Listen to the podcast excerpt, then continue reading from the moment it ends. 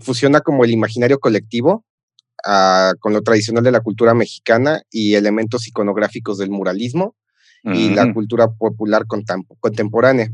Estos dos artistas dieron el color e identidad a las paredes del Museo de Cultura Popular, ubicado en Coyoacán. Probablemente los que han visitado el museo, este lo tienen mucho más identificados. Pero lo que nadie sabía es que este güey solo filmaba y almacenaba los cassettes, o sea, filmaba y los aventaba ahí en una caja y nunca más los veía ni los rotulaba, nada, güey. Nada, nada más grababa y ahí los echaba. Advertencia. El contenido y los comentarios del siguiente material solo son responsabilidad de los idiotas que los emiten y que probablemente estén ebrios, muy ebrios o confundidos. Nos deslindamos de cualquier reclamo o queja de personas ofendidas y o muy sensibles, por lo que debe ser escuchado bajo su propia responsabilidad y riesgo. Gracias. Bienvenidos a We Creme, el podcast donde investigamos un tema de cultura general mientras nos reímos y con suerte aprendemos algo, quizá. Yo soy José Luis. Yo soy Neftalí. Y yo soy Alama.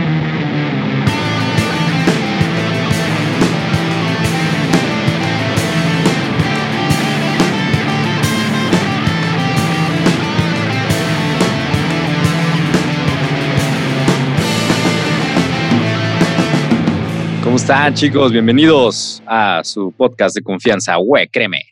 ¿Y si es de confianza, Neftali? Seguro. Pues sí, porque la fuente es We Creme. sí, Créeme, güey. Sí, sí. Hay un saludo a Lalo, mi primo, que ahí luego nos anda escuchando y se anda dando la tarea de, investigar lo que sí estamos diciendo, ¿no? Hacer el fact-checking de plano. Hay que contratarlo. sí, nos hace una recomendación de un capítulo de Los Simpsons, es súper, súper este, fan. fan. Exacto. Dice que en el capítulo 25 de la temporada 15, o al revés, o, puede ser de la temporada 25, capítulo, 15, sí, lo más seguro.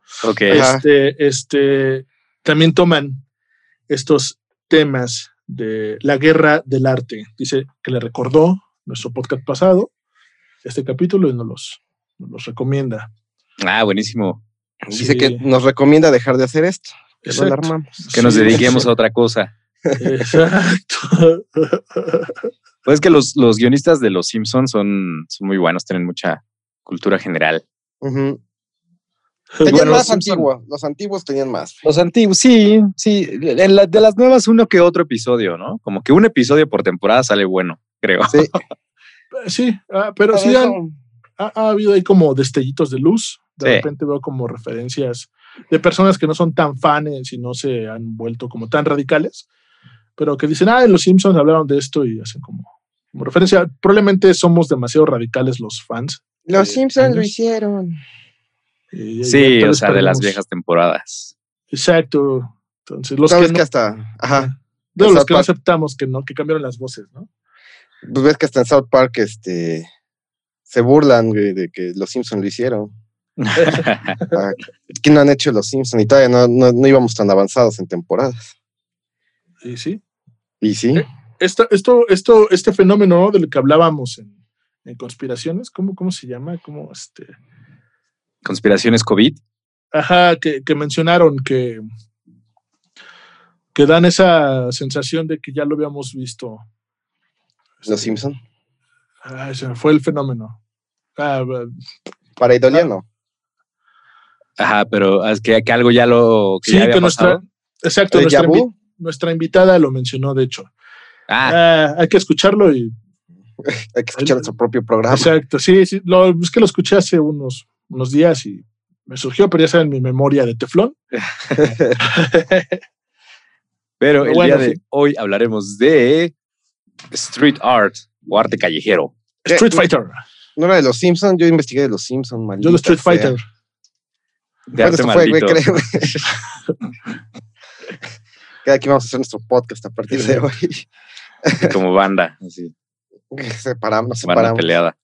Este. Street pues art, entonces. Street art, eh, arte callejero de gente vándala. Como Vagabundos. Ah, no, este, porque yo agarra, agarra, una lata y, pone su firma y ya se cree artista. Te agarro la lata y me la fumo, güey. Es distinto. a ver, ¿quién, quién, quién, quién gusta empezar? Pues un Shin Shampoo. Ay, perdió José Luis. Sí, ah, ni modo, José Luis, vas. ya van tres capítulos que empiezo, van, van, van, van. ¿Cuál tres capítulos que empiezo? Sí, en serio. No es cierto. Bueno, Lam. van, en termino, van, van, en lo que termino de investigar. Son Yo les voy a hablar de, de Saner, un, artista mexicano. Saner. Importante. Bastante importante. Así como una pinceladita de lo que lo que conozco de él, de poco que llegué a investigar en, dos horas que tuve de tiempo. Ahí se la tarea y se la copia José Luis. Este, pues eh, su nombre real es Edgar Flores, nacido en Ecatepec en 1981 en el Establo de México, digo Estado de México. Este, es un ilustrador, diseñador gráfico y artista mexicano y es uno de los más prolíficos de los últimos años. Él ha incorporado en su graffiti una visión del mundo en la que fusiona como el imaginario colectivo ah, con lo tradicional de la cultura mexicana y elementos iconográficos del muralismo y la mm. cultura popular contemporánea. Chido. Muchas de sus obras están pues, un tanto surrealistas, porque tiene mucho esto de, usar este, guerreros jaguar, máscaras, máscaras. Y, causar subversión poniendo este, contraculturas, por ejemplo, besándose que hizo un mural, no recuerdo en qué parte de Europa, donde estaba el de la conquista, fue en Francia, eh, de la conquista de México, donde pone un conquistador mexicano con un, este, con un indígena besándose. Busca como... Eh, el conflicto, busca... El conflicto, ajá, provocar. Exacto. Eh, a pesar de haber nacido en el Estado de México, su obra también tiene mucho del colorido y tradicional de Oaxaca, porque su madre era, es de allá, entonces tiene como mucha, eh, mucho esa influencia también. Y su padre, pues, es un contador, pero aficionado a la carpintería. Y desde los cuatro años él está dibujando como, pues, muebles con su papá, o viendo cómo él está haciendo eh, los diseños para crear sus muebles, y de ahí empieza su gusto por, por la pintura. Esta misma pasión lo llevó a estudiar diseño gráfico en Lunam.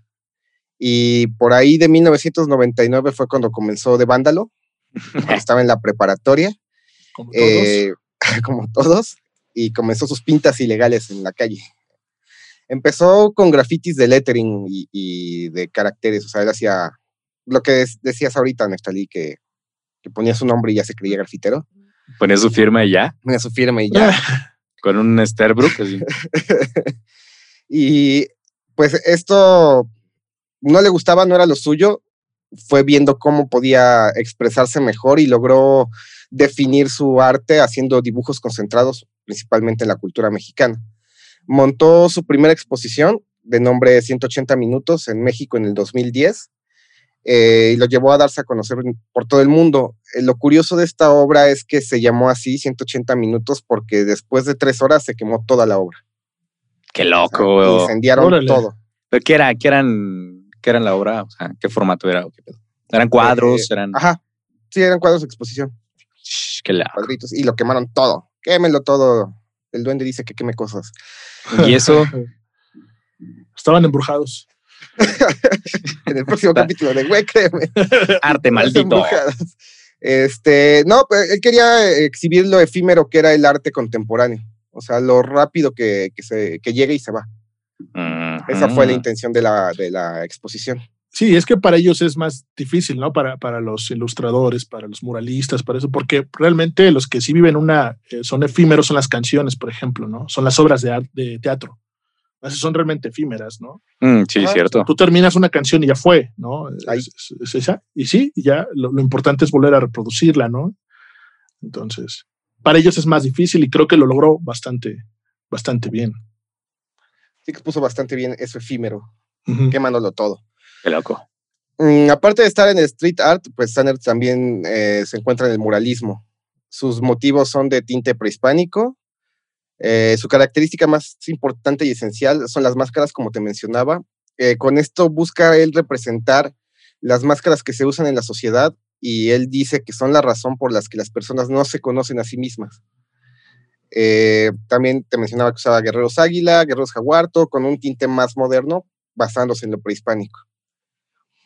El momento clave de la carrera de Sanner que hizo que se interesara por este motivo mexicano fue cuando hizo, entró a un concurso eh, para intervenir una obra del diseñador Donny con la temática de México.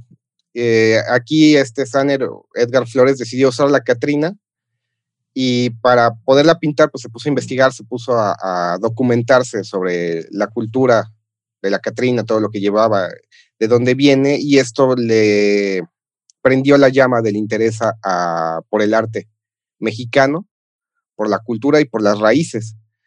Eh, de hecho, en una entrevista con Jaconic dijo, y cito, el principal motivo viene de ver en la máscara ese elemento que estamos dejando morir, ese México que se enorgullece de algunas cosas del extranjero, pero que a su vez entierra sus bellezas.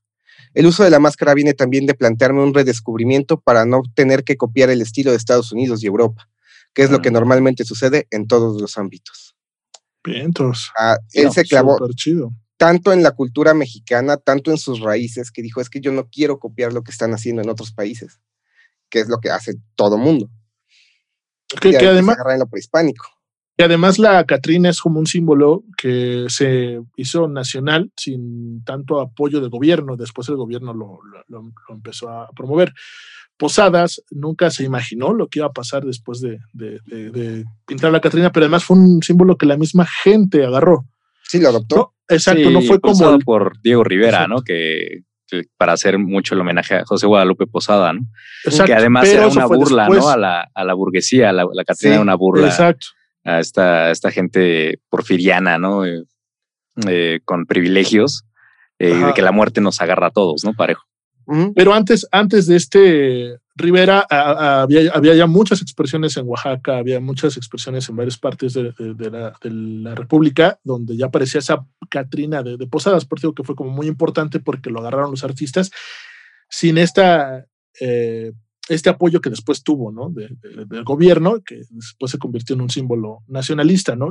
Por ejemplo, una figura que impulsa el gobierno para ser símbolo nacionalista es el charro y la china poblana, ¿no? En este proyecto que, que, tiene José Vasconcelos para tener símbolos este, nacionalistas, ¿no? Y la Catrina por sí sola, o sea, se le metió el corazón en el ADN a los mexicanos, ¿no?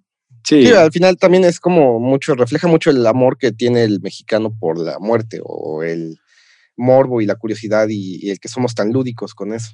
Exacto. Que lo representa súper bien. Hay algo ahí que, que, se construyó en la, en la época revolucionaria, justo con este, eh, este ímpetu que, que, traía la revolución del nacionalismo ¿no? mexicano, justo con, con estos muralistas, con Siqueiros, con eh, José Clemente Orozco, eh, de impulsar el nuevo México, ¿no? Y había unos más radicales que otros, ¿no? Como Orozco, que digo, no es el tema, pero pero me acordé que, que tiene eh, una representación de México muy, muy sangrienta, muy anárquica, ¿no? Muy comunista. Y Diego Rivera era más bonito, ¿no? Era lo bonito de México, ¿no? Los inditos gorditos. por eso, uno es adoptado y el otro no, ¿no? Esta visión anarquista que trataron de olvidar con los Flores Magón, o sea, que trataron de quitarnos de la visión. Era más cómodo Diego Rivera para, para, este gobierno, gobierno. post-revolucionario. ¿no?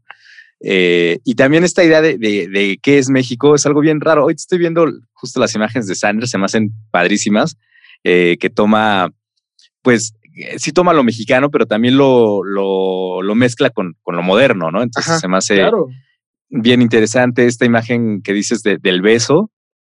Encontraste pues la de la conquista. Es, es, interesante eh, sin embargo, también hay creo que una idea de, lo que es México como esta mezcla de culturas, bueno, obviamente hubo una, un, mestizaje y algo así, pero, eh, pero realmente qué tanto, qué tanto hubo una mezcla, ¿no? Porque, porque realmente eh, los españoles o los extranjeros nunca se mezclaron como tal, ¿no? O sea, ellos siguieron como en sus propios, con sus propias lógicas y es un tema muy interesante si, si del pero que se habla poco, que los mismos apellidos vienen desde hace, desde la época colonial, ¿no? Que realmente no hay una mezcla como tal, siempre hay clases de privilegio y pues clases, pues clases, hay clases sociales, ¿no? Fue parte de la imposición. Mezcla, mezcla. Ah, yo creo que hay, eso es un tema para debatir, vaya. Pero. mezcla hubo, porque. Mezcla cultural, ¿no? Pero de mezcla así de clases como tal. Ah, no, no tanta. No sé. Digo, yo lo, dejo en el tintero para reflexionar, ¿no? Porque luego mucho hablamos de eso, ¿no? De qué es México. Y pues México es una cosa bien rara, ¿no? Y en, súper rara, ¿no? Por ejemplo, ahorita que estabas diciendo, Alan, que pues sí fue impuesta la, cultura, me estaba acordando de este fenómeno que pasó en Puebla, ¿no? Que los indígenas empezaron a ser los angelitos con la lengua de fuera, ¿no? Los, Creí que, este, los, separadores de bicicletas, güey. Ah, están buenísimos. Ese fenómeno también estuvo bien raro, güey. ¿Y qué, es, qué, es, eso? De los que se caían por el separador de las bicicletas. Ah, sí, por la ciclovía, los de Puebla. Continúa, de los angelitos. Este... No, no, no, esto de que los angelitos, o sea, que se supone que cuando estaban construyendo esta iglesia catedral, este, los mismos este, indígenas al momento de estar pintando los ángeles, pues una forma de protesta y burla, pues era sacándoles la lengua, ¿no? O sea, pintándolos con la lengua de fuera y todo esto, pues es una parte de su protesta, una parte de, de su burla, una parte de que no estaban creyendo en eso y estaban siendo sometidos a creer en eso, ¿no? Bueno, pero como dice Neftalí, ya lo discutiremos cuando regrese, ¿no? Porque este, Porque ya se fue. Viendo que se fue, o sea, como que ya le valió que eso nuestro tema. y se fue. Que fue a vomitar al baño. Ay, Dios mío. ya regresó. Le dimos todas las nalgas. Qué bonito estuvo esto. Además, short, una, una, emergencia ahí. Está bien, no te preocupes. Esperemos que todo bien. Todo bien. Eh, entonces, ¿qué, ¿qué onda? ¿Qué más? ¿Qué más? No, este, Sanner, eh, pues está muy guapo.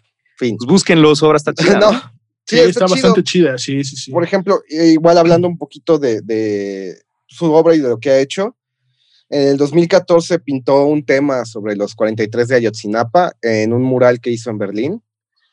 En 2015 expuso en la Galería Jonathan Levine de Nueva York con una exhibición que se llamó Primitivo, una selección de sus obras con el cuestionamiento de si el hombre moderno es realmente más sofisticado que los antepasados que dependieron del medio ambiente. Y en el 2016 hizo un diseño que ustedes han de recordar del Festival Vive Latino. Él hizo el cartel. Y en 2017 diseñó los Master Jaguar para Global Nike. Están, bien curiosos, están como peluditos los, los tenis. Pueden búsquenlos, los Master Jaguar. De Master, ah, de... Maestro Jaguar. Órale. Ahí a nuestros escuchas, búsquense los Maestro Jaguar. Tienen ahí unos ojitos. Están increíbles. Ah, están padres, ¿eh? Están medio kitsch. Exacto. Pero pues eso es lo, eso es lo, lo que jala. Eh, sobre todo en el mundo de los sneakers, que también es un mundo bien particular, ¿no? Sí, es otra subcultura totalmente distinta. Pues vientos. Yo no conocía mucho de Sanner y mira, ahora ya. Pues mira, yo lo conocí igual por ahí del 2010, 2011, por eh, una novia que tuve que era diseñadora. En ese momento precisamente hubo una serie de intervenciones aquí, creo que fue por parte del gobierno, donde trajeron a varios street art teros, por decirles algo, grafiteros, diseñadores, y les prestaron varios edificios aquí eh, icónicos en la Ciudad de México. Ah, cierto, en el centro, ¿no? En el centro y, en varios lados, y les dejaron intervenir. Entre ellos estuvieron eh, Os Gemeos, que son brasileños, dos chicos, no, ya no están tan chicos, ya están, tendrán sus 40, yo creo, ahorita. Y en varias partes del centro estuvieron interviniendo y eh, con ella anduvimos cazando las intervenciones y viendo qué edificios habían este, pintado. Ahí fue cuando yo conocí a Sanner. Está padre. que, actualmente también le hace a, una cerveza diseños o algo así. No quiero decir marcas, pero. sí, pero ahí se ve en su, en su, obra y se ve inmediatamente. No es muy famosa esta. Sí, sí, sí. Qué bien. Sanero. No, pues súper, súper este compa. Me recordó a otro chico que, ay, no, estoy tratando de, encontrar su nombre, al igual y se los digo, que, que vi su obra en el metro y se me hizo muy parecida. Este, lo seguí en Instagram, chico mecuano, no sé qué. Ah, Pero bueno, hay mucha bandilla que, que, que yo creo que está inspirada en estas cosas prehispánicas, porque nosotros em, creo que hemos mucho dejado de lado, ¿no? Eso es lo que decías, ¿no? Que la, influencia extranjera y todo eso, y a veces se olvida, pues, pues que hay cosas acá que, que son muy interesantes. Por ejemplo, en el metal, eh, hablando de música, hay muchas bandas que, que justo replican ¿no? el modelo europeo y, y una que, que, tomó inspiraciones, como lo hizo Sepultura en su tiempo, pues esta, esta banda prehispánica, puta, ¿cómo se llama, güey? Se me olvidó, si la topan, que es como metal, pero tiene caracoles y tiene... Ay. Eh, hijo de su madre, Semican. ¿Semican? Es que yo conozco una, pero creo que es de un compa, no sé si, si sea esa. A mí me recordó a los brasileños estos de chamán, que antes eran Angra, Ajá. por ah, ejemplo, también, o sea. ¿Ya se cambiaron el nombre o qué? muchos años, amigo. Muchos. No manches, neta. Sí, claro. Yo iba en la prepa, creo. pues no les funcionó, güey, ¿no? Porque igual no pegaron. Sí, sí. Pues es que también eso es real para el arte. México ha estado atrasado como 10 años contra Estados Unidos por eso mismo, de que intentamos replicar lo que están haciendo allá y nos llega tarde. Justo. alguna vez ya lo comentamos en el programa, si no mal recuerdo. Y en muchas cosas, ¿eh? muchas, muchas cosas. en general, en cultura, en todo. en todo. Tenemos un atraso propiciado por el gobierno. este, por este. No sé, pero ya tenemos un desfile eh, de Día de Muertos gracias a James Bond. Exacto. Qué, qué, qué triste, ¿no? O sea, pero qué triste. Es, bastante curioso, güey. O sea, yo siento que está bien en parte porque está promoviendo la cultura del Día de los Muertos y, ya tenemos. Pero también es una cultura creada, ¿no? Como que siento que cultura, como que esa tradición la hemos eh, inventado o reinventado, ¿no? O acomodado. Sobreescribiendo, se ha ido sobreescribiendo. Y pues bueno, pues, al fin y al cabo así se hace la cultura, ¿no? Porque no, pero, pero bueno, o sea, vaya, el, el, carnaval, este desfile, no, no, no, o sea, no es la única expresión que, hubiéramos tenido, porque pues las, las mega ofrendas, ¿no? Que existen. Desde las de la UNAM. Las de la UNAM, las del Zócalo, ¿no? Este árbol de la vida que han de haber hecho hace unos 10 años también, increíble. Pero sí es muy triste que además cuando ya empiezan a decir esto del desfile, pues sigan diciendo que pues sí fue por, por la película de James Bond, ¿no? a las pruebas nos remitimos. Oye, este, me acuerdo ahorita que estaba investigando, eh, porque estoy preparando mi tema apenas. Creo que de, sobre la marcha. no, creo que del, evento que comentaba Salam es el Festival All City de Canvas en la Ciudad de México. Creo que sí. Ajá, que prestaban edificio. Justamente de eso voy a hablar. Yo no sé si quieras. Vas, ah, vas, mira, copiándome la tarea. Exacto. Sí, pues ¿para qué mandas tus apuntes? voy a hablar de un, de un artista que se llama Sinner. El equivalente gringo de Sanner. Sanner, Sinner, Sanner. Sinner, sí, pecador. Exacto, justo, justo de esto de lo que mencionaba Alam, de que hay artistas a los cuales se les ha prestado el edificios en la, Ciudad de México, pues les hago como un pequeño recorrido para que ustedes también, eh, quien nos está escuchando cuando pase la pandemia, pues vayan a, ver estos murales que son muy importantes. México tiene una tradición impresionante en murales, pero impresionante. O sea, somos una, cultura que nos encantan los murales, ¿no? Diego Rivera, Orozco. Pero además está, está, está estas personas que prestan su casa para que, afuera de su casa, para que les hagan algo. ¿no? O sea, también está... está Eso está chido, ¿no? Ajá, ajá. O sea, somos una cultura que, que absorbemos muy bien los, este, los murales. Por, ejemplo, a título personal, uno de mis eh, favoritos es este Daniel Manrique, el creador de Tepito Arte Acá, ¿no? Que, ah, es buenísimo. Embellecía, este, pues, su barrio, ¿no? Entonces, este, eh, hace unos, en el 2017 la UNAM destruyó un mural de él, este, fue noticia, y este, él, ya falleció, pero por ejemplo era muy, muy, muy... Eh, era muy fácil ver su obra. Estuvo mucho tiempo enfrente del metro Hidalgo, ¿no? también un mural que pues, se fue desgastando y como él también falleció, pues ya no se pudo como renovar y pues ya, ya está ocupando otra cosa. Ahí les, les voy a mandar imágenes para que este, pues me ayuden también como a describir, ¿no? Esto, eh, estos murales que están en la ciudad. Por ejemplo, ahorita les estoy mandando a su WhatsApp, amigos, este, pues la obra, por ejemplo, un toque de la obra de este Daniel Manrique, aprovechaba, aprovechaba este, las paredes desgastadas. La estructura, sí. Exacto, para, para embellecer su, su tepito. Y pues bueno, vamos a empezar. Eh, que sí, un paréntesis, no sé si recuerdan recientemente que hubo una intervención de una artista llamada Sarah Anderson. Ah, la de la que hace unos cómics chistosos. Que hace unos cómics chistosos que le prestaron igual una pared para que, para que fuera y, interviniera esa, ese muro y llegaron los grafiteros y pusieron su bill firma. Eh, exacto. Ah, sí, fue aquí en México, ¿va? Ajá, fue aquí en México, sí, fue reciente, el año antepasado o pasado, me parece. No tiene mucho. Que le dije, oye, ¿qué opinas de esto? No, pues pueden hacer lo que quieran, la pintura tiene este, protección anti-graffiti, entonces eso lo lavan y se va a quitar lo suyo. A final de cuentas, si quisieron este, invalidar mi obra, no van a poder. Exacto. Además, le dieron más notoriedad. Mucha. Exacto, sí. Cierro paréntesis, continúa. No, gracias, amigo. Gracias. Eh, les voy a mandar una imagen. Llegó, el Manrique a pintar sobre.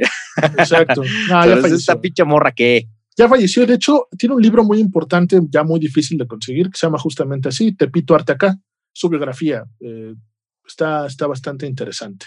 Este, terminó hasta en Canadá su obra y todo eso, pero para ser un personaje que no salió del barrio de Tepito, porque así lo quiso, realmente quiso mantener ahí su, su, su arte, su nicho. Su arte, ajá. Y, se le conoce como el creador de Tepito Arte acá está Armando Ramírez, el, el escritor de Chinchín al Teporocho, pero realmente fue Daniel. ¿no? En un momento trabajaron juntos y pues, pues Armando hizo otras cosas. ¿no? Que también el, concepto de, de embellecer su, su barrio era lo que lo, yo siento que lo inspiraba mucho y, y sí lo hizo, o sea, ayudó a embellecerlo. Y, a darle... y las obras de, de, de, teatro también que armaban, ¿no? No sé si sí, vieron sí, este grupo, super este chidas. grupo de acá, claro. Super chidas. No, y es que también el teatro ha, funcionado, también es arte callejero y ha funcionado desde las carpas, ¿no? Para, para contar todo esto. Eh, en, en, el, en, los 2000, 2000, del 2000 al 2010 hice teatro callejero y este, me acuerdo mucho de una compañía que ¿Hiciste teatro callejero? Sí, sí, sí. No manches, neta. estuve en una compañía que se llamó este, Nahuiolen, actualmente es eh, Marabunta. Son, es, el Marabunta que ahorita está en las marchas, este, aguantando, este, separando a los policías de los manifestantes. No sé si han hablado de este proyecto. Son ellos, exacto.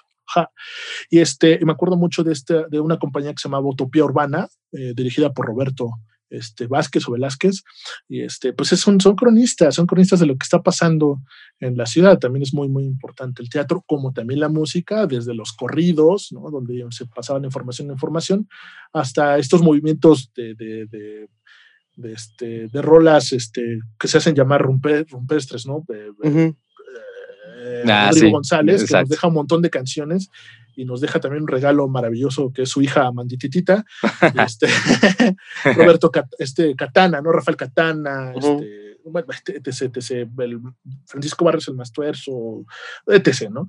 Entonces, pues el arte, México es un, es un ah, vaya, es este, no se contiene, es un movimiento continuo, ¿no? Y pues, justamente ahorita les voy a empezar a dar como ubicaciones para que también vayan a ver estas, estas obras. Muchos del festival, este que como que menciona Alam, eh, del 2012, que se ha hecho algunos años. Y pues bueno, este, empiezo con uno que es creado por un autor que se llama Roa, y toman eh, la pared de un estacionamiento en la lagunilla. Eh, les mando la imagen para que me ayuden a describirla, este, donde pinta una serpiente negra con una, con una rata, ¿no? Unas ratas. ¿no? Este, esta obra que también eh, es política. Esta ah, sí la he visto. Exacto. ¿Cuántas veces no hemos pasado por ahí y la hemos... Eh, ajá. Sí, sí, sí. Está ubicada en el edificio Paraguay de la Lagunilla de la Ciudad de México. ¿no? Está, Está increíble. ¿Cómo, la, ¿Cómo la podemos encontrar? Como, como Roa, Lagunilla, eh, Graffiti. Ah, sí, si le ponen Roa Lagunilla y ahí la pueden encontrar. Está increíble. Exacto. El detalle. Cada detalle, ¿no? Pero, pero además está eh, majestuosa. Está impresionante. Exacto. Es una, amigos, es, es, un estacionamiento con una pared grande en la cual dibuja una serpiente negra, pero se ven los detalles. Realmente las escamas. las escamas. Exacto. Si la ves de lejos, sí, sí se ve increíble. Y, y es un ataque político, güey. Totalmente. Pues Ajá. porque está aplastando una, unas ratas. Ajá.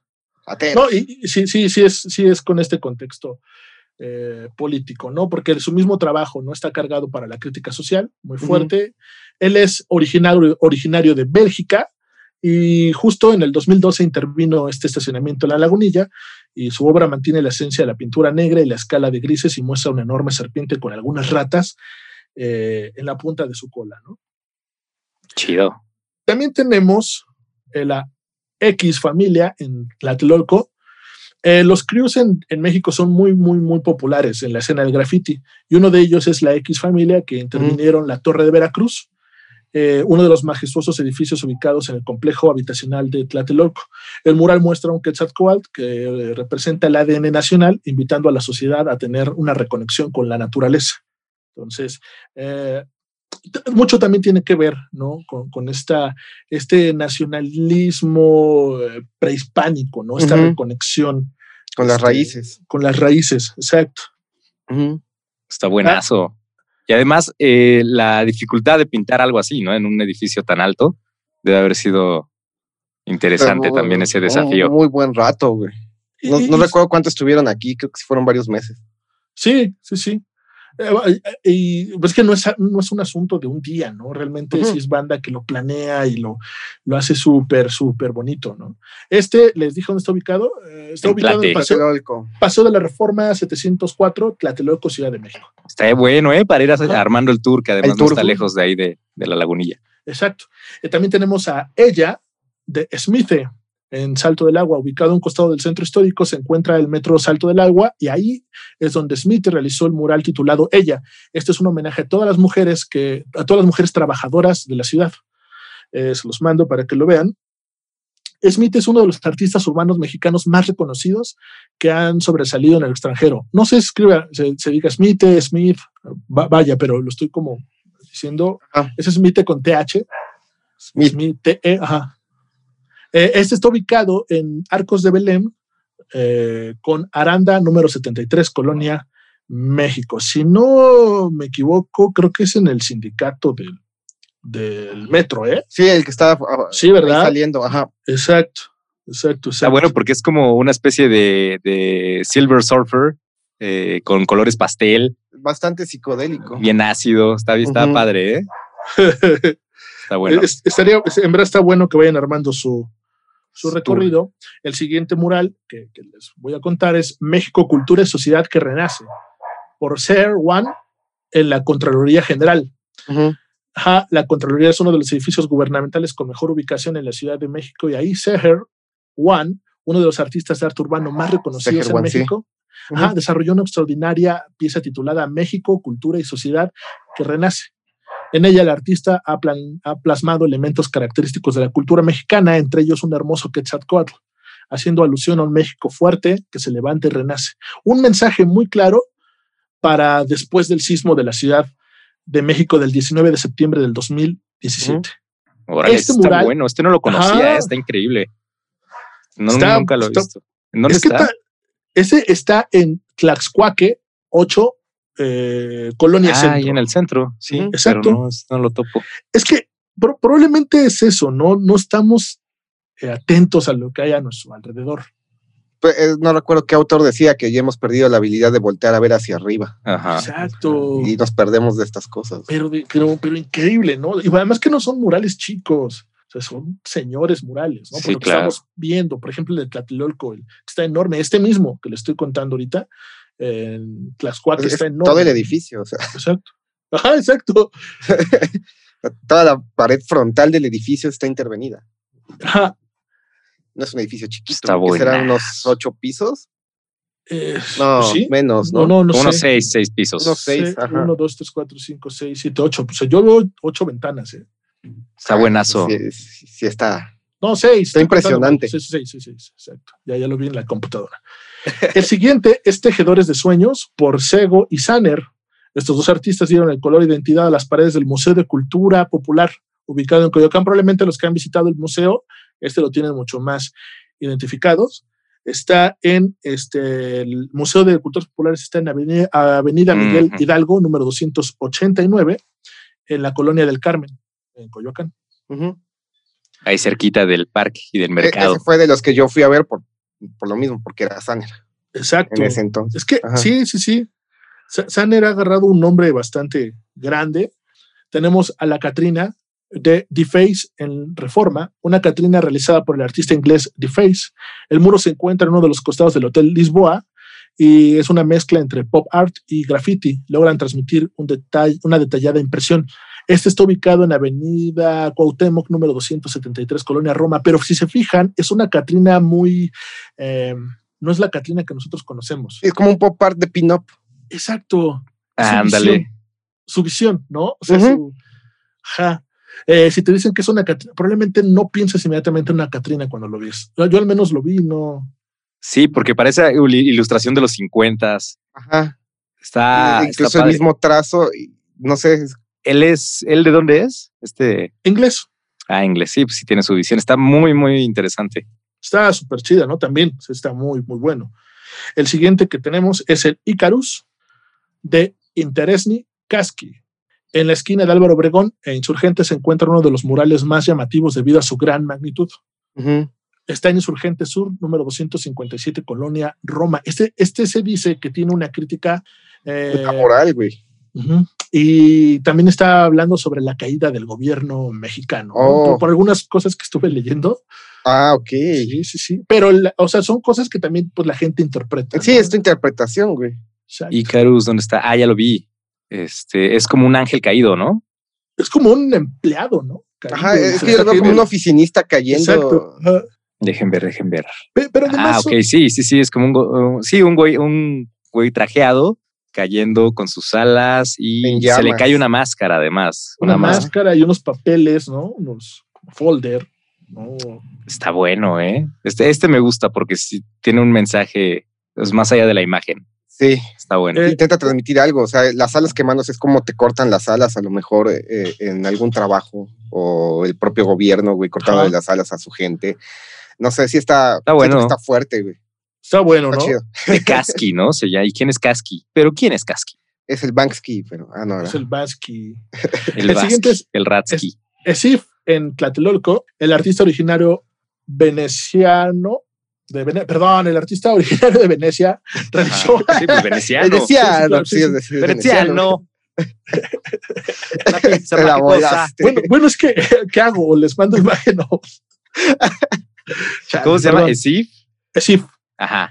Eh, realizó un monumental, una monumental obra sobre uno de los edificios de Tlatelolco. Ahí plasmó sus imágenes monocromáticas muy singulares. El edificio de Chihuahua muestra dos personas de frente que se, que se están como sosteniendo uno al otro el cuello. La solapa del, ajá. Ajá, como a punto de iniciar una pelea. Está ubicado en el edificio Chihuahua, en Tlatelolco. Mm. Está interesante porque además está, está enorme, ¿no? Pues que también en parte aprovechó la estructura y, el propio color del edificio para, para poderlo plasmar y que resaltara más, güey. El edificio es como color concreto y el negro que, le puso es como muy mate. Hace el contraste. Contrasta mucho y se salta mucho a la vista. Muy bonito, muy bonito. Este, el que les voy a mandar, se me hace muy, muy interesante. El, el autor se llama Blue es uno de los referentes del arte urbano más importantes del mundo. El artista que se ha, logrado mantener eh, su identidad anónima por varios años logró uno de los murales con más crítica social que se ha realizado en la Ciudad de México durante los últimos años. Este está ubicado en eje central, Lázaro Cárdenas, esquina con Paseo de la Reforma. ¿Y qué vemos? Vemos una bandera mexicana. Sí, está muy fuerte. En el verde representan los dólares, en el blanco las líneas de cocaína y en el rojo la sangre, que se ha derramado, pues suponemos por esta lucha, pues ya estamos hablando de dólares, droga, pues la lucha la, guerra con el narco, pero además está resguardado por soldados. Si se fijan, está atrás de ah, soldados atrás de la bandera y adelante de la bandera. A mí se me hace súper, súper. Es que no solo son soldados, también está el extinto este cuerpo de seguridad, ¿cómo se llamaba este? Los granaderos. Los granaderos, güey adelante de los soldados están granaderos. Ah, mira, sí es cierto. Y además son soldados de juguete, ¿ya vieron? Ajá. son soldaditos de, juguete como los de Toy Story. Está buenazo. a mí se me hace súper provocadora, ¿no? O sea, sí está la crítica durísima, durísima. sí, claro. Punto por el cual estamos como, pues todavía pasando, ¿no? No, no, no solamente fue en ese sexenio. Ajá, no solamente fue en sigue, ese sigue, porque el business sigue. Claro, no se va a detener. Eh, muy, muy interesante este libro que me recomendaste de Los narcos no existen. Eh, los cárteles no existen. Los cárteles no existen. Después hablaremos de él, pero, pero, pero sí, es otro tema. Es otro, otro, tema. Tenemos otro mural de Erikail eh, Kane. Ah, este está en el centro, claro. Ajá, en Isabel, la católica. en Regina, justamente. Podemos observar a pequeños conejos que parece serán devorados por un jaguar que así terrorífico, ¿no? El detalle, hace la, el detalle que hace esta diferencia es que lo, uno de los conejos trae una banda en el brazo con el número 43, haciendo alusión a los estudiantes desaparecidos en Ayotzinapa en el 2014. Pero está muy bueno, ¿no? Este, este, este está ubicado en Isabela Católica, esquina con Regina, centro histórico. Buenas. Y por último, amigos, ya para, para que terminen su tour, se los hubiera puesto por, por, así como para hacer el tour, pero bueno, Ahí, ahí háganse bolas. Háganse bolas, pero Pero se, es muy factible, ¿no? Hasta caminando, yo creo que te lo puedes rifar o en dos partes. Háganlo, está buenísimo. Y ayuda para mantenerte activo este, físicamente. Y además para que te des cuenta que en tu ciudad, los que vivimos aquí en la Ciudad de México, es, realmente hay cosas. En tu ciudad están pasando cosas. Sí, total. también, no sé si lo vas a mencionar, pero recuerdo que hay un mural igual de una Catrina ahí por, por mesones. Ah, amigo, amigo.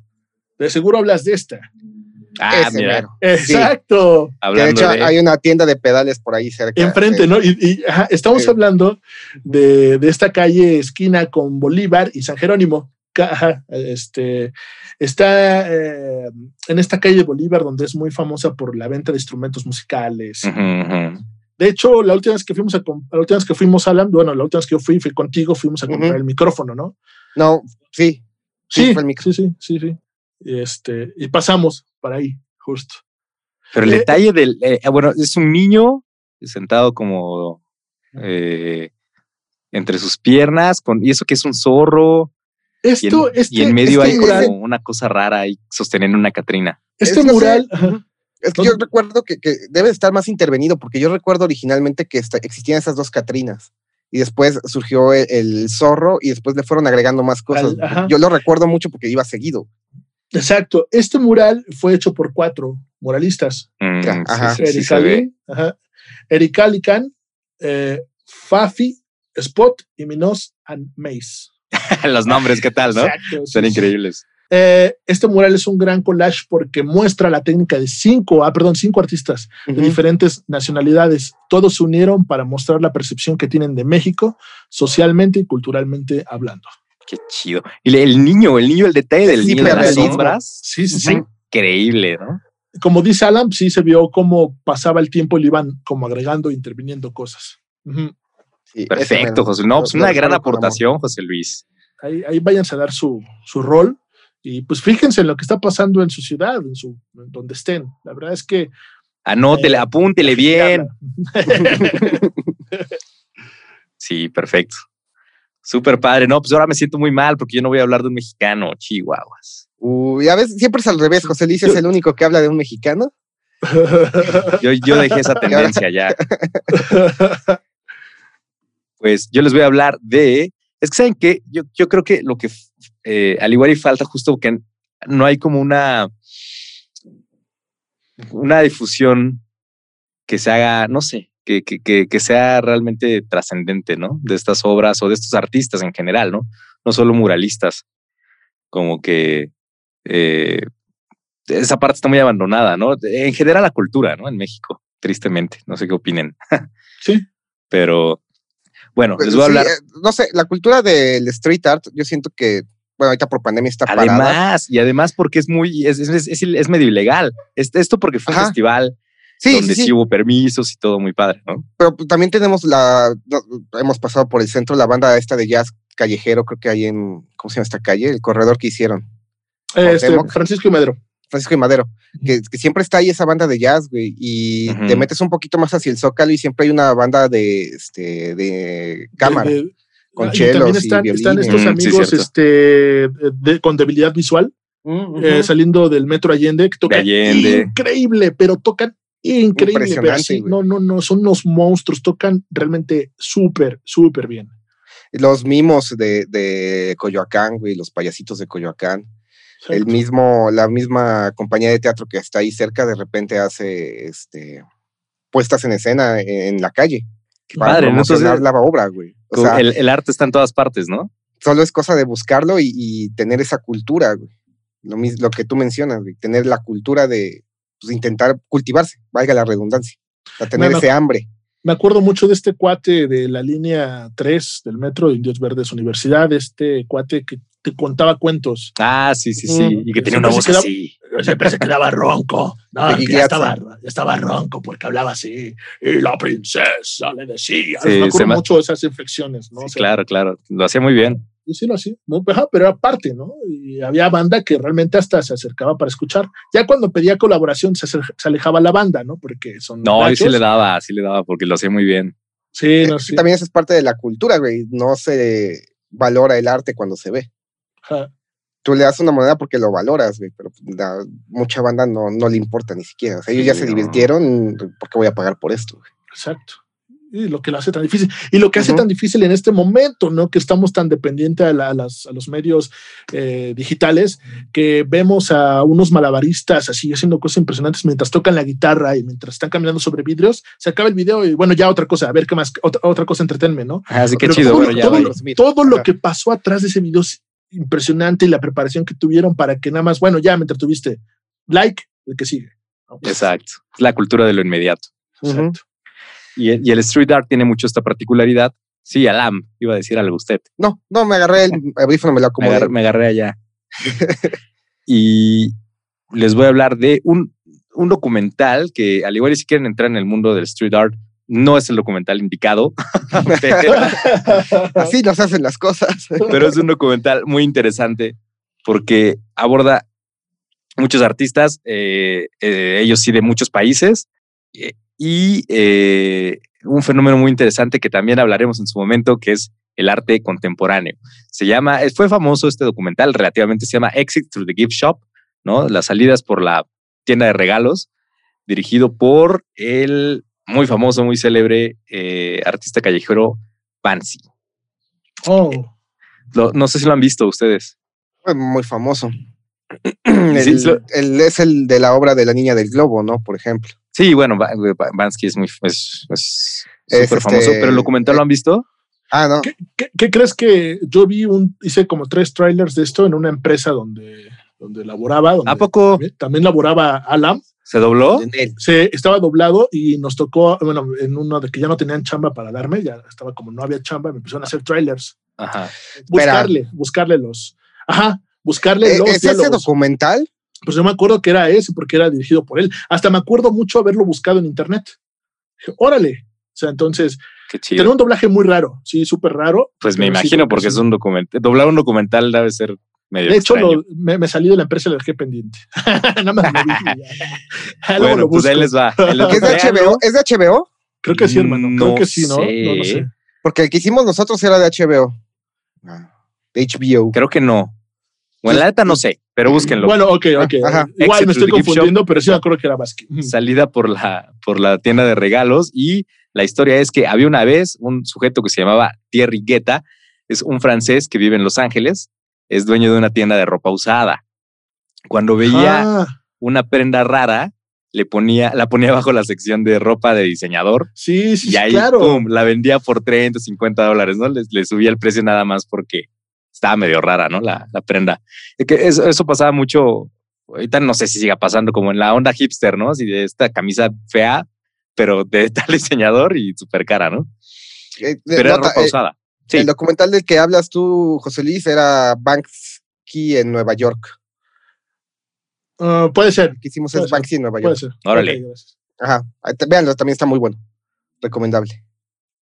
Sí, exacto, porque hay unas, bueno, hay, hay eh, un experimento que hace, ¿no? De que vende sus obras eh, en la calle y nadie se las pela, ¿no? Y, son obras carísimas, nadie se, se burla del mundo del arte. Bueno, entonces, él, eh, este Thierry Guetta era un dueño de una tienda de ropa usada y vendía la ropa ahí medio cara, hacía sus chanchullos, ¿no? Entonces, este colmillo será relevante para la historia más adelante. entonces, todos los días, Thierry Guetta tenía una afición particular, que era grabar, grabar todo. Grababa todo con, con una videocasetera, eh, con cassettes, así en los noventas, ¿no? Y eh, todo, desde las comidas familiares hasta cuando iba al baño, todo lo grababa. Em, un día llegó de visita su primo Invader, que es un artista callejero francés, que utiliza cuadritos de cerámica para crear imágenes que emulan los videojuegos de 8 bits de los 80s y 90s. No sé si lo, si lo topen, si no búsquenlo. Invader tiene cosas bien interesantes, ¿no? Pega mosaicos así en la, en la calle, ¿no? Él dice que es un hacker de la calle. Entonces, bueno, es su primo de este güey, llegó a Los Ángeles y Guetta lo acompañó por sus aventuras, ¿no? Pegando la cerámica en, en, distintos lugares y viviendo la adrenalina de que pues, todo esto es ilegal. Y más en Los Ángeles, ¿no? Más en Estados Unidos, que esto sí se considera eh, pues un vandalismo. Sí, pues sí, es, delincuente y te meten al tanque y todo, ¿no? O pagas tu multa, etcétera. Entonces vivía esta adrenalina, ¿no? Todas las noches de ir a, hacer algo ilegal. Y gracias a este, a este invader, conoce al artista Shepard Fairey, conocido como por crear la marca Obey, no sé si la topan.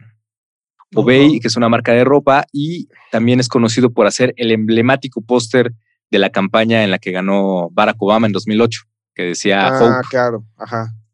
Este Shepard Fairey por eso se hizo famoso y bueno, pero antes ya tenía mucha obra como eh, artista callejero. Entonces lo conoce, su primo se regresa a Francia, porque es, francés, son franceses ellos dos, se regresa a Francia, pero este güey sigue con el contacto con Shepard Fairey, igual lo, sigue y lo graba, lo graba todo lo que hace eh, y se involucra de lleno en el mundo del street art y, acompaña a Ferry por todo el país conociendo a distintos artistas callejeros. Chido. Y es entonces cuando decide él hacer un documental, ¿no? Sobre el street art. Y le dice a Ferry, sí, es que voy a hacer un documental, todo. Y el otro, ah, pues qué chingón, ¿no? Porque justo se necesita que, se, que la gente vea esto, ¿no? Pero lo que nadie sabía es que este güey solo filmaba y almacenaba los cassettes, o sea, filmaba y los aventaba ahí en una caja y nunca más los veía, ni los rotulaba, nada, güey. nada, nada más grababa y ahí los echaba. Y él, según hacía, estaba haciendo su eterno documental, ¿no? Grabando a todos. Entonces, en el mundo del street art, eh, Guetta continúa eh, escuchando una y otra vez un nombre, ¿no? Recurrente, el nombre de, de Banksy, ¿no? Y se obsesiona, ¿no? Con este güey porque eh, lo quiere grabar, ¿no? Como a todos los demás que él ha grabado, pero se da cuenta que es un personaje inaccesible, ¿no? Nadie lo conoce, eh, muy enigmático. Y entonces llega el momento en el que decimos, pero ¿quién es Banksy? El vocalista de Massive Attack. Bueno, ahí, ahí es, la, polémica, ¿no? Y de por qué es famoso eh, o por qué es tan intrigante este personaje es porque no se sabe quién es y una de las teorías es que es el, uno de los integrantes de Massive Attack, porque eh, hicieron como una ruta ¿no? de sus conciertos. Sí, que donde, donde va Massive Attack a tocar sale un Banksy. Hay una obra de Banksy. Wow, sí, claro. Dicen que es Robert Del Naya, el, vocalista. Es una de las teorías. Otra de las teorías dice que no es, que es un, una organización, es un conjunto, es un equipo, ¿no? Un colectivo. un colectivo eh, que hace todas estas imágenes porque ha habido veces que en Massive Attack está en algún lado y aparece una obra de Banksy en otro, ¿no? Entonces, no es, no es una teoría que se sostenga. Es para confundir a la banda. Probablemente. Entonces, bueno, no se sabe realmente quién es este, este intrigante personaje, pero en la película vemos cómo, cómo se hace famoso, ¿no? Que eh, el artista inglés pues entra a un museo y pone sus cuadros, ¿no? Porque los enmarca en estos cuadros dorados chingones, en marcos dorados y los pega ahí junto a obras de artes emblemáticas. Y pues lleva eh, las imágenes del street art a un, paso más, ¿no? Más allá del, vandalismo. A ver, aquí se las enseño, a ver si las, si las topan. Sí. Y caso. creo que esta es mi, favorita, si la, si la buscan, si usted no conoce a Banksy, se escribe B-A-N-K-S-Y. Eh, y esta es como de mis favoritas, que es una eh, crítica a Francia, que es con la niña de los miserables, llorando por el gas lacrimógeno que echaba justo el gobierno o el ejército francés en Siria en su momento.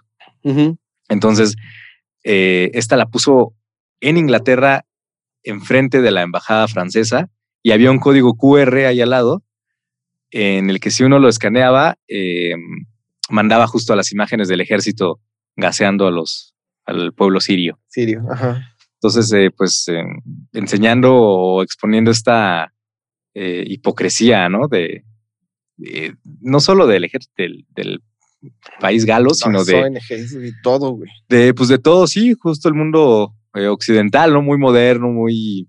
Avanzado. progresista. Pero chingando siempre al, tercer mundo, ¿no? Y aquí podemos también notar la constante dentro del street art de graffiti, güey. O sea, siempre están intentando. presente, claro. Atacar o más bien evidenciar problemas sociales. Sí. Sí, desde la consigna hasta, hasta ya cosas más eh, detalladas como esta, ¿no? Exacto, sí, porque hay unas obras que simplemente son, son imágenes, ¿no? Y hay otras que pues incitan a la reflexión, ¿no? Van más allá de, de, la exposición, ¿no? O, de la expresión se vea bonito. visual. a, otro, a otro, otro tipo de reflexiones. Y eso es lo que me gusta de, de este artista. Y que bueno, ahí también hay muchas críticas hacia él, ¿no? Que, que, es un vendido. pues sí, que es un vendido. Allá clásica. Bueno, Entonces regresamos al documental. Sucede que Banks, Banksy quería ir a Los Ángeles a, rayar e iba acompañado por un guía que conocía la ciudad. Pero pues le negaron la entrada al país a su, a su compita. Entonces Banksy le pidió ayuda a Shepard Fairey, el, el, de, el que hizo el póster de Obey de Obama. Y a su vez este le recomendó a, al Thierry Guetta, ¿no? A este compita francés loco que, le, que ya sabía los puntos donde podía pintar, ¿no? Porque lo había acompañado durante mucho tiempo y ese güey ya sabía el mundo, ¿no? Entonces le dijo, pues este güey te guía, ¿no? Y entonces Banksy pues fue con él, se hizo su cuate y después lo acompaña el Guetta a Inglaterra, donde tuvo el raro privilegio de grabarlo en su estudio y acompañarlo en sus obras callejeras, ¿no? Entonces Banksy vio que eh, Guetta grababa todo y que podría darle una vida más larga a las obras que estaban destinadas a, ser efímeras, a desaparecer. Eh, eso es lo malo del street art, ¿no? Que pues, lo pintas y... Y alguien pues, y, pinta encima. Y alguien, y pues sí, lo pinta, pues dice, esto es un graffiti, ¿no? Es vandalismo, bye. Entonces hace su cuate y cuando vuelve a Estados Unidos, se ve, bueno, tienen que ver la película porque hace una, una especie de performance en, en un parque de Disney, haciendo una ah, crítica a los prisioneros de, de, que tiene Estados Unidos en, en, la isla de, bueno, en Guantánamo, en la base de Guantánamo, en Cuba. Entonces pone, pone a un prisionero así, este, es como un maniquí para que la gente lo vea justo cuando va bajando de la montaña rusa y se saque de pedo, ¿no? Voy ahí, un prisionero. Es una muñeca inflable, de hecho, disfrazada. Entonces, este, total, ahí este, el Thierry Guetta demuestra su fidelidad porque lo cachan, lo interrogan, pero no suelta la sopa, ¿no? De, que Pansky estaba ¿Quién ahí. Es? Entonces ahí empieza a confiar en él, etcétera. Eh, la película es muy buena porque justo narra eh, o se ve este, este proceso, ¿no? De crear una imagen, de, romper la ley, de subir a edificios, de, de, que te atoren. Entonces está bien interesante por, para, por si quieren ver un poquito cómo se hace el street art o cómo se hacía, porque ahorita yo creo que ya no, ya no se hace de la misma manera. Claro. Ahorita le dan un poquito más de espacio, le dan más sí, ahorita ya, exacto, ya tiene más, eh, chance. ya buscan otras vías. El street art ilegal siempre va a existir, güey, y no creo que desaparezca tan fácil, pero ya tiene más, más este, notoriedad actualmente. ya es un poco más aceptado, digamos. Eh, bueno, entonces Bansky le dijo a Guetta, pues ya rífate la peli, ¿no? Que su eterno documental ¿no? Que, siempre decía que iba a hacer. Y el Guetta le dijo, va, va, va. Entonces hizo una película llamada Life Remote Control, que, es una pinche marihuanada que parecía había hecho un güey con problemas mentales con acceso a una compu para editar, ¿no? Que eran una consecución de puras imágenes, como si le fueras cambiando a la tele de puras imágenes random. Ese era su documental. Y entonces Vancy le dijo, no manches, pues mejor rólame las grabaciones y yo hago. y, en lo mientras, pues tú haces un show para que te ocupes, ¿no? Y, así se creó Mr. Rainwash, que fue el, nombre que, se, que este güey se puso. Entonces lo que él hizo es que Bansky le dijo, pues hazte un show, ¿no? Para una exposición. Y el güey lo vio como un, como un mandato, ¿no? Del gran, del gran este, Gran pues, Banksy. Pues el gran Mesías, ¿no? y entonces comenzó a contratar diseñadores y constructores y empezó a hacer un chingo de impresos y esculturas. Rentó un estudio abandonado de CBS e hizo un show así cabroncísimo en Los Ángeles, en donde vendió casi medio millón de dólares con, sus, con sus obras. Oh. Ahí nomás. Eh, y entonces Bansky cuando vio todo eso dijo, pues qué pedo, ¿no? Se salió de control. Él estaba editando o haciendo esta película que se llama Exit the Gift Shop y, vio que empezó a pasar todo esto y lo incluyó en la película porque fue un pedo de, de, de pues, ¿qué hice? ¿Qué demonios? Ajá. ¿Qué crees? E, es justo lo que creo que alguna vez se los dije, ¿no? Que Vance dijo, este, yo antes creía que todo el mundo debía hacer arte y ya después, ahora ya no lo creo, ahora ya no lo pienso así, ¿no? Ya no lo, ya no lo hago, ¿no? Porque ahí entramos en esta cuestión de, de que el street art se hizo masivo, se hizo popular, eh, Madonna lo contrató a este Mr. Brainwash para que le hiciera una portada. Eh, oh. A su exposición fueron pues, igual un chingo de artistas, salió en, la revista y se hizo súper famoso, pero no en base a su, a su mérito ¿no? artístico, sino como en una cuestión de marketing, de mame. Eh, se hizo viral. Se hizo viral. Actualmente. Esto fue en, en 2010, 2009 más o menos. Y eh, muchos dicen que, que, este documental realmente es, una, es un mockumentary, que no, que no es real, ¿no? que es, es eh, una, una ficción. Ellos dicen que no, que es, que es totalmente real, que es tan raro y tan cagado que, que no podría ser inventado, ¿no? Entonces lo recomiendo mucho para que lo topen, conozcan un poquito la obra de Banksy y, y sobre todo, eh, yo creo que el documental reflexiona en cómo el arte se, eh, o cómo cualquier cosa puede ser arte, digamos, y se puede vender, ¿no? Entre comillas. Entonces está, está buenísimo. La moraleja es, nunca incites a nadie a hacer arte porque puede que la porquería que hagan se vuelva popular y cara. Sí, exacto. Como lo que decía el, que hablabas el, el, programa pasado, José Luis, es robarle un espacio a un rico en su pared. Exacto. Sí, totalmente. Ser artista es eso, ¿no? Robarle un espacio a un rico. Eh, pues esa es la historia de Exit Through the Gift Shop, un documental buenardo, véanlo. Y pues está súper padre que, que hablan de, artistas mexicanos que yo la neta no topaba mucho y también es bien bueno darle esa, esa difusión, ¿no? Qué chido. Qué chido. Pues eso, nada que, y que abran los ojos. Realmente hay muchas cosas en, en su ciudad, ¿no? Y muchas expresiones.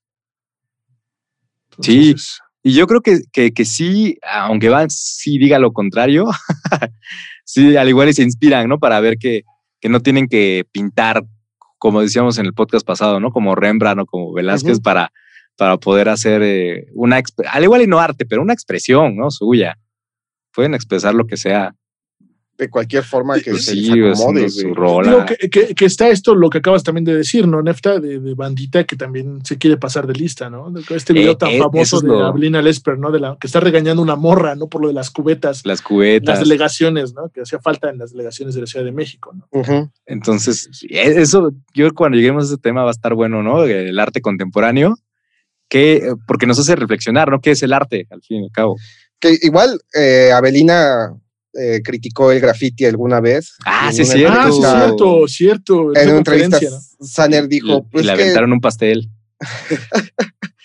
Sanner dijo, pues que al final de cuentas el grafitero, el artista de graffiti, el street art, no busca ser criticado por un crítico de arte. Exacto. O sea, no nos interesa tu opinión como crítico de arte. Nosotros nada más queremos transmitir, plasmar. hay que tanto, güey. Ya, ya, lo hablaremos. Ya lo hablaremos, pero justo eso, ¿no? El crítico de arte es como el mismo analista de política, ¿no? O sea, pues, pues, también no es como tan necesario que esté ahí tu presencia, ¿no? Muchas veces, ¿no? O sea, esta banda que se dedica, por ejemplo, a analizar, con comillas, la política, ¿no? Y habla de política en medios. Sí, ya, o sea, te dices a todo lo que haces en tu vida, ah, que lo mismo el crítico de arte muchas veces, ¿no? Hay que justificar la chamba, como también se dice en otros arbores, ¿no? Hay que no es tan necesario, no es como un juez de una pelea de box. Exacto. Que, tú sabes que sí tiene una expertise. El crítico de arte pues, va a tener este manchado por su propio juicio. Sí, lo que, lo que ellos decían, y bueno, no solo de, eh, yo creo que es algo muy generalizado en varios críticos de arte, no solo Avenida Desper, porque justo hay otro, hay, hay, un güey, eh, Peter Gibson, ¿no? Es un pinche crítico igual, que decía que, que Bansky, eh, que el problema con la obra de Bansky es que eh, su arte callejero glorificaba el, vandalismo. Entonces, hay un debate, de hecho, en el Museo de la Ciudad de México, donde estuvo Avenida Lesper y estuvieron varios grafiteros, y ella decía que eh, que bueno, que había arte en la calle que sí era, que sí iba, era valioso realmente, pero que ya estaba en contra de las letras, ¿no? de las letras o las firmas, que eso no era arte, ¿no? Y un grafitero decía, bueno, pues puede ser que esté feo y la chingada o que tú lo veas feo, pero por ejemplo, ahí puede comenzar un morro a, eh, a salir de otros problemas o a expresarse y a empezar a evolucionar, etcétera, ¿no? Y deja todo eso, e, ese tipo de lettering lo has llegado, lo he llegado yo a ver en lugares que dices, ¿cómo demonios se subieron ahí? Eso es parte del arte del lettering, güey. La, la complejidad de, poder llegar a plasmar tu firma a lo mejor este, en el tercer piso de un edificio. O he visto en espectaculares, güey, se tomaron el tiempo de subirse al espectacular y, y el riesgo. El riesgo, güey. Y el simple hecho de que te provocó algo, pues ya también cumplió su función, ¿no? Digo, tal vez justo eso, ¿no? Él, él no buscaba la crítica de un especialista, ni tal vez la aprobación del mundo, pero pues está provocando, ¿no? Sí, o también los que rayan el metro, ¿no? Exacto. Que también es un acto ahí de vandalismo puro, de, pero. De, chingar al, gobierno, ¿no? Chingar al, metro. Eh, decían que es, como pintarle. Es como pintarle su coche al gobierno, ¿no? Es un base de chingar. Entonces, pues el debate está abierto. Eh, yo creo que hay obras muy, muy interesantes y muy valiosas ¿no? en el street art. Y sí. Así es. Pues algo más. Creo que no, ya pues, pues, abarcamos bastante bien. El tema da para muchísimo más. Cuéntenos si ustedes conocen otro mural que nos hayamos pasado, un artista. Siempre es bueno abrir el debate. Cuéntenos eh, quiénes son sus favoritos o a quiénes más conocen. Amplíen nuestro horizonte como nosotros intentamos ampliar el suyo. Retroalimentación le dicen, creo. Exactamente. Estamos en Güey Créeme en Instagram, Facebook y ya, en el mail, que, que nadie escribe mails nunca. Pero si escriben en ese mail, igual y si consiguen su tarjeta de este. De Huecreme Amigos. De Huecreme Amigos. credencial de Huecreme Amigos. Huecreme podcast arroba gmail.com. Y ahora sí dijimos redes. Eh. pues muchas gracias. Yo soy José Luis. Yo soy Neftalí. Y yo soy Alam. Hasta la próxima. Bye. En el próximo episodio de Hue Creme, misterio, acción romance. Esto y más en el próximo episodio de Güey, créeme.